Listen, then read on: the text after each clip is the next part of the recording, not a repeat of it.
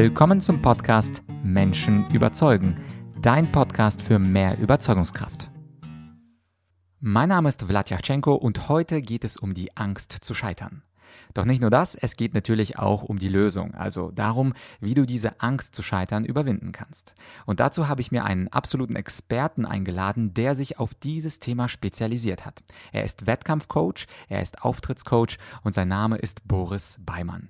Wir haben uns auf äh, dem TEDx-Talk in Freiburg kennengelernt, wo er selber einen Talk gehalten hat über Lampenfieber und das ist sein absolutes Spezialthema. Das heißt, er coacht Musiker, er coacht Sportler und Menschen, die extremen Lampenfieber haben haben. Und da habe ich gedacht, ja, zum Kanal Menschen überzeugen gehört auch manchmal Nervosität und Lampenfieber.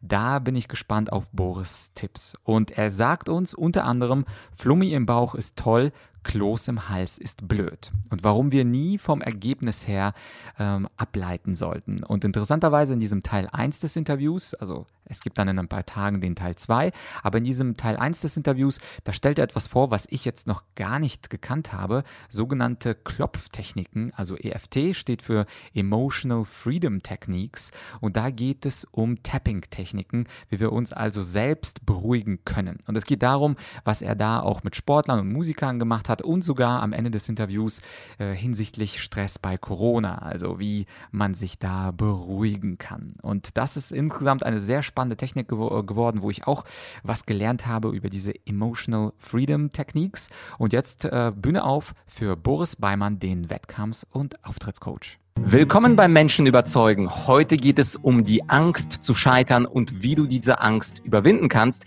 Bei mir zu Gast ist der Auftrittscoach Boris Beimann. Boris, vielen Dank, dass du die Zeit gefunden hast. Ja, schönen guten Tag, schön nach München, ne? Habe ich es richtig in Erinnerung. Freue mich, dass wir es machen. Ähm, ja. Ja, wir kennen uns ja vom TEDx in Freiburg. Da warst du ja Speaker 2018 und ich war Speaker 2019 und dein Thema ist Lampenfieber, Auftrittsangst und auch diese Drucksituationen mit Leichtigkeit zu meistern. Und das ist für meine Zielgruppe natürlich genau richtig. Rhetorik, Argumentation, auf der Bühne, Präsentation. Wir alle spüren Drucksituationen. Bevor ich dir jetzt äh, Fachfragen stelle, vielleicht die Frage, wie bist du eigentlich auf dieses Thema Auftrittscoaching gekommen? Also ich bin, hat, kenne das Thema von klein auf. Das ist so mein, mein Lebensthema, könnte man sagen. So, es hat mich von klein auf begleitet im Sport total. Also, ähm, dass ich äh, unter der Woche total Spaß hatte an dem, was ich gemacht habe. Ich habe sehr intensiv Tischtennis gespielt, äh, später auch äh, Fußball auf gutem Niveau. Und am Wochenende aber nicht diese Leistung bringen konnte und mich unheimlich geärgert habe, diesen Druck gespürt habe. Mir war auch schlecht vor, vor Wettkämpfen. Ähm, und das hat einfach mir den Spaß genommen irgendwann. Und genau das Gleiche hatte ich auf der Bühne mit dem Saxophon. Ähm, und mir konnte damals keiner so richtig helfen. Also die Sätze, die ich gehört habe, waren, äh, ja, die richtig Guten können mit dem Druck umgehen. Die richtig Guten wachsen sogar bei Druck über sich hinaus, also werden noch besser. Und äh, sowas wie, ja, der eine hat's und der andere halt nicht. Und das war für mich damals sowohl im Sport und in der Musik ein klares Signal, wenn ich da durch muss, ne, auch durch diese körperliche Anstrengung, ähm, dann werde ich das nicht schaffen.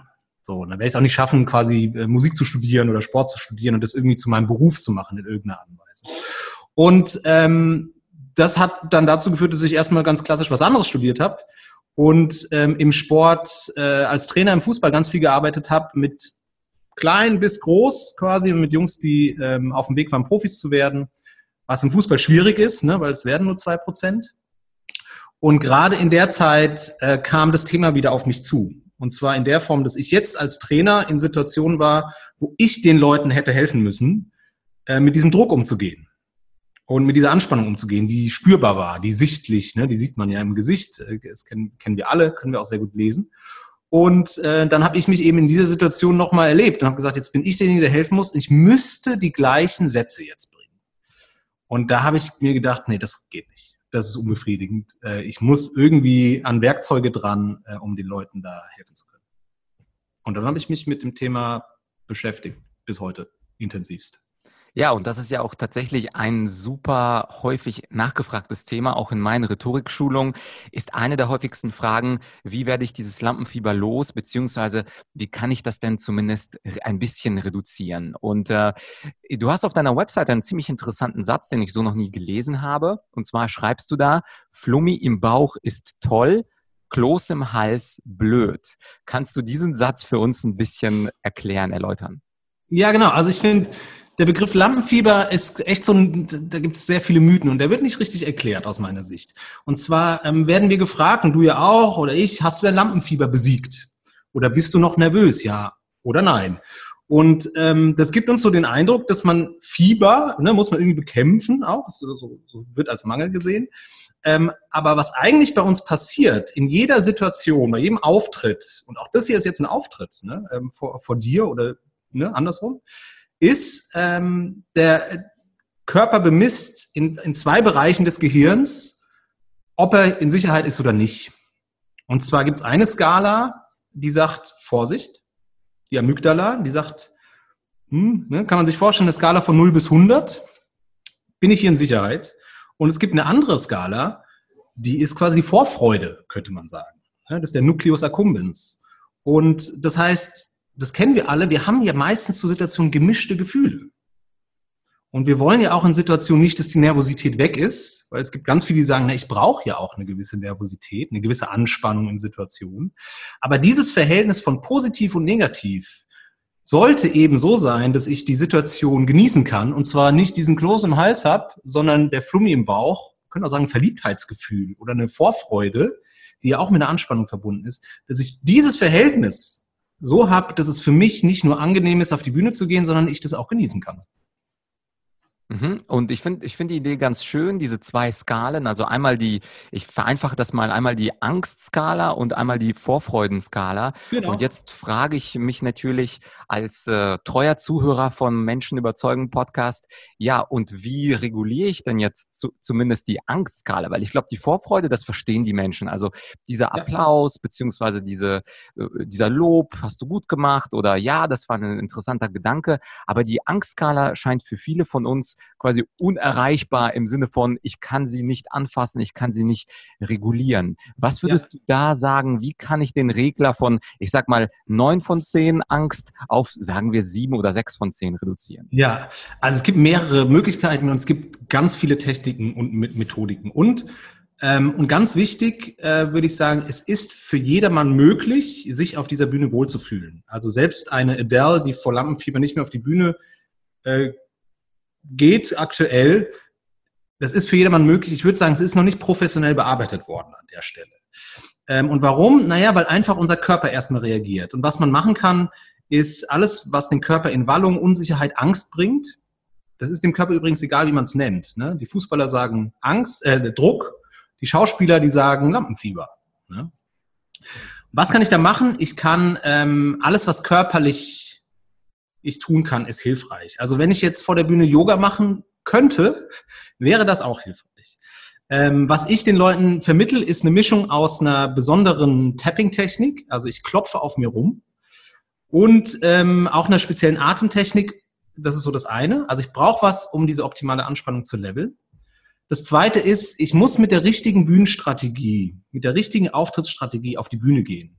Und zwar richtig heißt in dem Fall für jeden individuell. Aber die Strategie muss den Selbstwert fördern. Weil auf der Bühne oder beim Wettkampf ist immer mein Selbstwert im Fokus, unter der Lupe, könnte man sagen. Und äh, um ein simples Beispiel zu geben, naja, ein, ein, äh, ein, ein Stressor, eine schlechte Auftrittsstrategie ist schon, wenn ich mir ein Ziel vornehme, was abhängig ist vom, vom Ergebnis zum Beispiel. Also wenn ich als Vertriebler sagen möchte, ich möchte, dass der Kunde kauft, ne, dann ist das ein logisches und richtiges Ziel. Gleichzeitig mache ich mich abhängig vom Ergebnis. Das heißt, ich verliere eine gewisse Kontrolle. Und Kontrollverlust kann bei uns zu Angst und Stress führen. Mhm. Okay, und das, was du äh, im Nebensatz gesagt hast, das äh, finde ich natürlich ganz spannend. Äh, diese Klopftechniken oder, oder auch Tapping-Techniques. Ich habe ähm, ja deinen TED-Talk gesehen und da sprichst du das auch an und da wurde ich dich ganz neugierig, weil ich persönlich, obwohl schon seit äh, mittlerweile 13 Jahren Rhetorik-Coach bin, habe ich von diesen Tapping, Tapping-Techniken noch nicht gehört. Ich habe gerade vor dem Interview äh, mir was durchgelesen bei Wikipedia über EFT, Emotional mhm. Freedom Techniques. Mhm. Das war für mich neu. Ich gehe mal davon aus, dass es für 98 Prozent unserer Zuschauer, ja. Zuhörer auch neu ist. Kannst du da mal ein bisschen reingehen, falls es jemand wirklich mal ausprobieren will? Weil ich ja. glaube, Tapping kann ja jeder. Äh, Finger, Hände haben wir ja meist dabei. Ja, ja, genau. Also ähm, das ist hochgradig spannend und ähm, finde ich, äh, ist auch super zum selber auszuprobieren, beziehungsweise ähm, warum ich suche immer nach Techniken, die ich den Leuten schnell mitgeben kann und die sie selber selbstständig anwenden können. Und wie du so richtig sagst, die Hände habe ich immer dabei. Und ähm, ja, zu den Tapping-Techniken, wir vergessen so ein bisschen, dass der Tastsinn der stärkste Sinn ist, den wir haben. So, und ähm, der ist im ganzen Körper verteilt äh, mit hochspezialisierten Zellen. Ähm, das heißt Druck, Spannung, Hitze, Kälte etc. Ähm, und man könnte auch sagen, es ist der Sinn, der am wenigsten überlistbar ist. Ne? Also während wir mit den Augen ganz unterschiedliche Dinge wahrnehmen können und sehen, oder selbst bei Farben unsicher vielleicht sind, ähm, welche genaue Farbe es ist, ist der Tastsinn ähm, ziemlich safe, so was die Wahrnehmung anbelangt. Und ähm, wenn wir in Stress sind, also unser Angstzentrum aktiv ist, kann man sich vorstellen, dass wir im Prinzip ganz viele Impulse, ne, also ein physischer Vorgang, in das Stresszentrum jagen. Und das hilft quasi so ein bisschen, diese Angstskala zu minimieren. Genau, und es kommt, äh, es gibt schon relativ lange, hatte früher wie immer ähm, etwas, ähm, ja, auch esoterischen Touch, beziehungsweise man denkt, es ist ja komisch, wenn ich da so im Gesicht auf mir rumklopfe. Wenn wir aber genau gucken, ähm, machen wir das schon 400 bis 800 Mal alleine am Tag. Und äh, du kennst auch diese Posen, ne? Diese, ne? Ähm, wenn man das macht, kann man äh, sehen, dass das Arbeitsgedächtnis anspringt. Also ich sage dann immer, es ist so ein Red Bull für die Konzentration. Über Kulturen hinweg übrigens auch. Und ähm, das machen diese Tapping-Techniken erstmal, die beruhigen ähm, und du bist in der Angst, wenn du oder wenn du Stress hast, aktiv. Das heißt, du erlebst dich als selbstwirksam und bist nicht hilflos und die Hände sind dir gebunden. Mhm. Ich habe also wirklich vor einer Stunde zur Vorbereitung mir so ein Tapping-Video mal angeschaut bei YouTube. Mhm. Also es war ein zufälliges Video, wo dann jemand tatsächlich Punkte im, im, im, auf dem Kopf, also über dem Kopf, mhm. bei der Augenbraue, ja. unter dem Auge. Meinst ja. du das? Oder wie sollten, weil wenn Menschen nicht wissen, was, was Tapping-Techniken ja. sind, wo übrigens, wo kannst du tippen, damit Leute, vielleicht haben wir ja demnächst einen Auftritt, damit wir da gleich, das gleich mal ausprobieren. Also was wäre quasi so eine Basisübung? Jetzt nicht zu esoterisch, nicht zu kompliziert, sonst schalten uns die Leute hier alle davon, aber so eine Basisübung, wo jeder mal reingehen kann. Genau, also ähm, esoterisch daran gar nichts, wie gesagt, ne, weil wir das schon machen und ähm, das finde ich auch nochmal wichtig zur Erklärung, dann, gleich sage ich eine Übung, dass ähm, wenn jemand nervös ist, sehen wir ja oft, ne, dass jemand tippelt oder wir sehen Kinder, dass die die Hände in den Mund nehmen. Mhm. Und du kennst den Begriff der Übersprungshandlung, den wir immer noch nutzen. Und das ist ja eine Abwertung dieser Körperfunktion. Also wir sagen, öh, guck mal, Übersprungshandlung oder öh, der ist nervös. Und wir wissen mittlerweile äh, oder immer besser, wie der Körper funktioniert und dass er das nicht macht, um zu zeigen, er ist nervös, sondern um er sich eigentlich in eine Balance zu bringen. So, das heißt, es ist eine gute Körperfunktion. Und wir machen uns diese quasi zunutze und nutzen die quasi jetzt bewusst und aktiv. Und ähm, wie, äh, wie klopft man, wie tappt man? Also man, äh, es, ist, äh, es ist sinnvoll, an den Händen und im Gesicht zu tappen. Und das heißt, während ich im Stress bin oder während ich merke, ähm, oh, ich hätte es gerne einen Tick leichter, ich hätte, kann ich anfangen, äh, mir am Handrücken, Handkante, ich gebe immer so Akupunkturpunkte durch. So, ähm, also Finger, Hände, Gesicht. Und das, was ich gerade mache, kann man einfach mitmachen und gucken, welche Punkte sind angenehm, die immer mehr, Punkte, die unangenehm sind, einfach weglassen. Aber manche kennen es auch vom Yoga ne, dass man sich beklopft. Schauspieler sagen immer, ich aktiviere mich, hau auf mir rum. Ne, diesen Butterfly kann man auch sehr gut machen. Ähm, das Spannende ist, die Forschung kann noch nicht so super erklären, warum das so super funktioniert. Es gibt Hypothesen dazu. Ähm, Forschung in dem Bereich zu machen, ist total schwierig. Ähm, aber man weiß, es ist eigentlich egal, wo du klopfst. Mhm. Also das kann die Forschung ganz gut rausbekommen. Das hat man mit Flugangstpatienten gemacht, ähm, teilweise sich selbst beklopfen, teilweise haben sie auf den Tisch geklopft und so weiter. Das ist nicht entscheidend. interessanterweise eine der häufigsten Fragen, wo muss ich genau klopfen? Also die Angst, da was falsch zu machen, ist wieder relativ groß. Mhm. Ja, also bei mir war es vor allem die Neugier, äh, also nee, ich habe jetzt keine Angst zu klopfen, aber die Neugier, wo klopft man? Und witzigerweise ja. hat der Mann im YouTube-Video gesagt, man darf nicht am Ringfinger klopfen. Also Zeigefinger, Mittelfinger, kleiner Finger, ja, aber nicht am Ringfinger. Da würde ich gerne auch mal deine Meinung wissen, weil für mich ist das schon ein bisschen esoterisch, wenn man sagt, Finger ja, aber nicht diesen einen. Ja, also das sind genau. Also ich, ich mag diese Haltung nicht, wenn man dann sowas sagt, weil man kann das nicht belegen. Da geht's, ähm, da könnte man jetzt in so äh, traditionell chinesische Medizin gucken, ne, warum man da nicht klopfen soll. Und wenn man daran, äh, wenn man da einen guten Bezug zu hat, äh, dann soll man es so machen. Ich, ich lade eher meine Klienten ein, auch wirklich stark auf das Körpergefühl zu gehen, weil die Körperresonanz gibt dir sofort recht. Ne? Und ähm, da also deswegen finde ich diese Methodik auch so toll. Ähm, es gibt, man kann mit Augenbewegungen auch noch arbeiten, man kann mit der Atmung ganz stark arbeiten. Ähm, das Tappen ähm, in Verbindung mit den Selbstwert- und Auftrittsstrategien ist, was du kinderleicht in jedem Kontext anwenden kannst. Und ich habe Tennisspieler, die machen das unter, unter dem Handtuch beim Seitenwechsel. Äh, ich habe äh, Fußballer, die mit Abstand vom Team, also Torhüter, ähm, ne, das machen auf dem Platz. Ähm, du kannst als Schauspieler beim Castings machen, während du redest. Äh, du kannst es in der U-Bahn machen. Ähm, so, und es gibt für mich nichts, was so äh, einfach ist und was du auf deinen Kontext äh, so gut anwenden kannst. Und wenn jemand sagt, das darf man da nicht machen, wäre ich fröhlich skeptisch, sagen wir es mal so. Weil ja, kann sein, aber wenn mir das gut tut und der Körper gibt die Resonanz, machen. Okay, und äh, jetzt nochmal eine praktische Frage. Also angenommen, ich bin Informatiker und stelle intern im, in der Firma ein neues Programm vor. Und ich weiß, mein Auftritt ist um 13.15 Uhr nach dem Mittagessen. Vier Kollegen, also eine kleine Gruppe, aber dennoch für mich etwas aufregend. Vier Kollegen werden mir zuhören und es entscheidet sich, ob die Firma mein Programm weiterentwickeln wird oder nicht. Das heißt, ich als Programmierer bin ein bisschen nervös. Ich habe jetzt keine große TED-Bühne, aber für mich ist das schon eine Herausforderung. Und jetzt, ja. ich weiß, 13.15 Uhr ist der Auftritt. Würdest du dann ähm, diese Klopftechniken dann einfach eine halbe Stunde vorher auf deinem Platz, angenommen, du hast ein Einzelbüro, dann einfach damit anfangen, so eine halbe Stunde vorher und dann einfach dich beklopfen im Sinne von äh, Gesicht, wie du es gezeigt hast, dieser Schmetterling an der, an der Brust oder was auch immer. Ja. Ja, ähm, ja, also immer wenn du es einen Tick leichter haben möchtest, also du merkst, es steigt zu einer Unruhe und bei mir ist es ganz spannend, das ist nicht so, nicht so krass vor der Bühne. Bei mir ist die Unruhe stärker im Körper, wenn ich in der Ausarbeitung des Vortrags bin. Mhm. Dann steigt es, steigt es bei mir stärker. Oder wenn ich ähm, einen Freund neben mir habe und ich erzähle so meine Geschichte neuen Leuten und ich bin mit einem Freund oder mit einer Freundin unterwegs, ähm, dann werde ich, bin ich immer angespannter oder unruhiger. Ich denke, ich könnte die dann langweilen.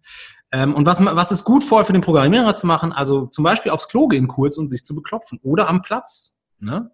äh, an der Stelle. Ähm, das kannst du über anwenden. Also du kannst quasi theoretisch unterm Tisch äh, ne, die, die Fingerkuppen so bestreichen. Ne? Ähm, also da wirklich munter experimentieren, kurz vorher, halbe Stunde vorher. Es geht nicht um die Zeit, sondern wenn ich es einen Tick leichter haben möchte, wenn ich ein bisschen mehr Ruhe in den Körper reinbekommen möchte, dann würde ich es sofort machen. Mhm. Ja, das ist auf jeden Fall ein super praktischer Tipp. Und ähm, auch wenn wir, die das zum ersten Mal hören, etwas skeptisch sind, naturgemäß, so sind Menschen ja, einfach ja. mal ausprobieren. Also gerade diesem Programmierer, der um 13.15 Uhr äh, sowieso nervös ist, der hat ja, ja nichts zu verlieren, der könnte das mal ausprobieren. Ja. Und die Erfolge, muss man das wiederholt machen oder sieht der Programmierer diese Erfolge schon innerhalb dieser 30 Minuten? Also das merkst du äh, relativ schnell und es ist natürlich äh, wie mit allem. Ne? Also die Techniken, ich bin so überzeugt davon, jetzt nicht, weil ich das so gut kann, sondern einfach, weil der Körper so funktioniert. Ne? Und äh, wenn das nicht funktioniert, dann liegt es entweder daran, dass man daran vielleicht nicht so glaubt oder auch, äh, ne, auch ich als Coach habe mal einen schlechten Tag, dass im Prozess ich auf irgendwas nicht so gut achte. Mhm. Ähm, dass die, die Techniken als solche echt funktionieren, ähm, das ist eigentlich klar. Ne? Ähm, und was war deine Frage nochmal in Bezug auf, wie schnell ich es merke, ne? war die Frage. Genau, genau. Also merkt man es sofort beim ersten, ja. bei der ersten Anwendung sozusagen.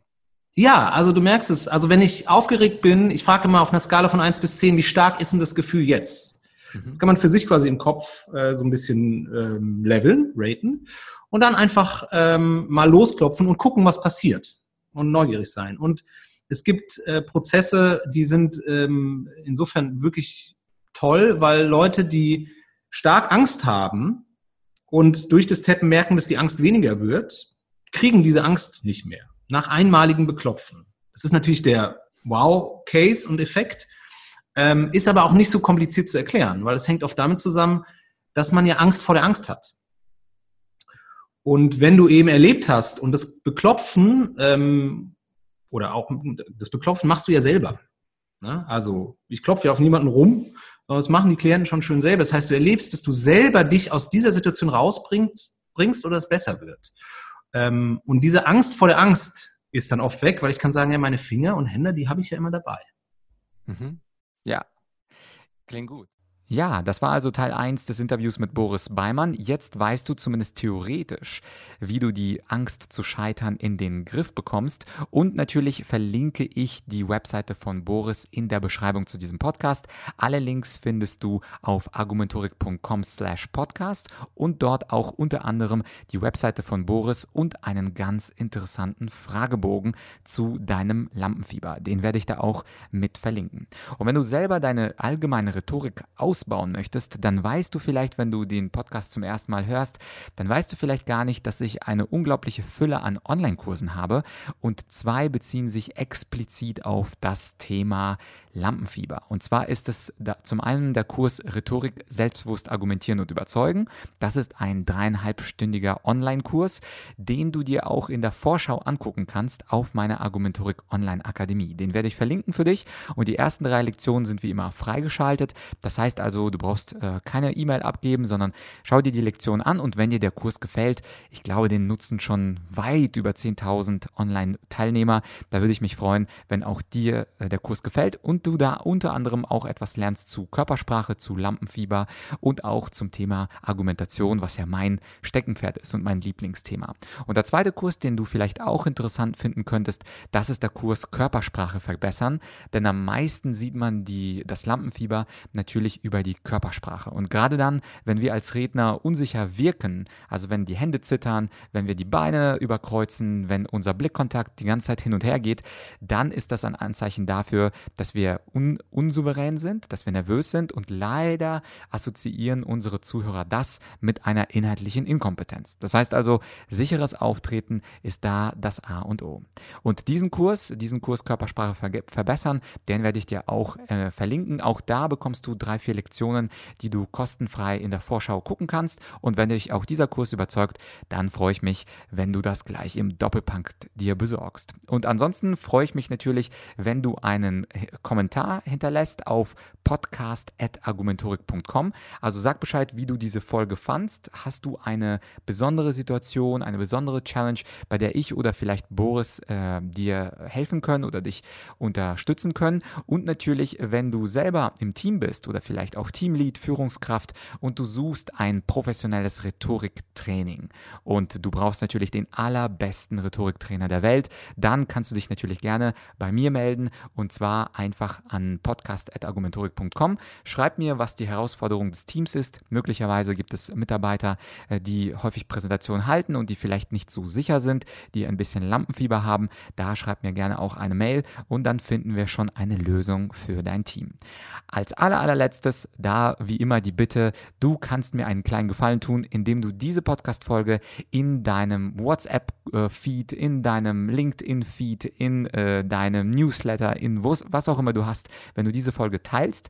Denn natürlich sind diese Tipps von Boris, wie man die Angst zu scheitern überwindet, super wertvoll, nicht nur für dich, nicht nur für mich, sondern auch für viele Menschen. Und wenn du diese Folge zumindest mit einer Person teilst, würdest du mir einen riesen Gefallen tun und natürlich würde der Podcast noch mehr in die Sichtbarkeit kommen. Ich könnte noch mehr tolle Gäste einladen und das wäre wiederum ein Vorteil für dich. Für heute war es das. Ich wünsche dir auf jeden Fall ein schönes Wochenende und nächste Woche, da geht es dann weiter mit Boris und da sprechen wir über über Fehlertoleranz. Schalte ein, abonniere den Podcast und bis kommenden Dienstag. Dein Vlad.